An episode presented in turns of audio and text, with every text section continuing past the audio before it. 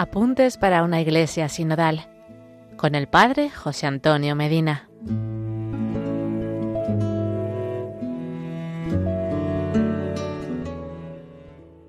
Hola hermanos, seguimos compartiendo los apuntes para una iglesia sinodal para formarnos y poder seguir la llamada que el Santo Padre Francisco hace a toda la iglesia. Hoy hablaremos sobre el ser caritativo y solidario de la Iglesia Católica. En nuestros días es más que nunca viva y palpable la caridad en la vida de la Iglesia, que pretende promover en cada comunidad cristiana el testimonio decidido y solidario con los pobres, con los marginados, con los que sufren. Se trata de una tarea primordial en la vida de la Iglesia, como dice el Concilio Vaticano II en la Lumen Gentium número 8. La Iglesia abraza con su amor a todos los afligidos por la debilidad humana, más aún reconoce en los pobres y en los que sufren la imagen de su fundador, pobre y paciente, se esfuerza en remediar sus necesidades y procura servir en ellos a Cristo. Esta acción caritativa y social es al mismo tiempo humanizadora, ayuda a quienes ejercen el servicio a los pobres a salir de sí mismos, a abrirse hacia los demás en compromisos concretos. Debe ayudar a los pobres a su elevación como personas.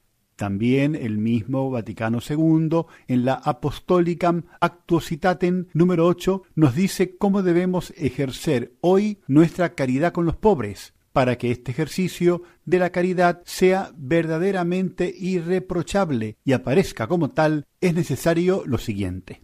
Ver en el prójimo la imagen de Dios según la cual ha sido creado y a Cristo Señor respetar con máxima delicadeza la libertad y la dignidad de la persona que recibe el auxilio, no manchar la pureza de intención con cualquier interés de propia utilidad o con el afán de dominar, cumplir, antes que nada, las exigencias de la justicia, para no dar como ayuda de caridad lo que ya se debe por razón de justicia.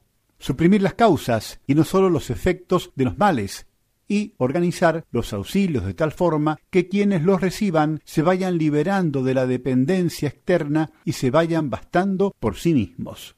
La Iglesia y los cristianos queremos mirar a los pobres con la mirada de Dios que se nos ha manifestado en Jesús y tratamos de hacer nuestros sus mismos sentimientos.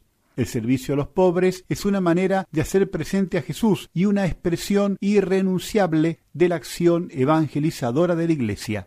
Esta referencia a Jesús y al Evangelio que él anuncia como buena noticia para los pobres es absolutamente necesaria para descubrir el auténtico y pleno sentido de la acción caritativo-social de la Iglesia y de los cristianos para servir a los pobres concretos que hoy tenemos con nosotros y entre nosotros. Hasta aquí llegamos por hoy. En el próximo episodio seguiremos conociendo más y mejor nuestros apuntes para una iglesia sinodal. Que Dios les bendiga y la Virgen Santa les proteja.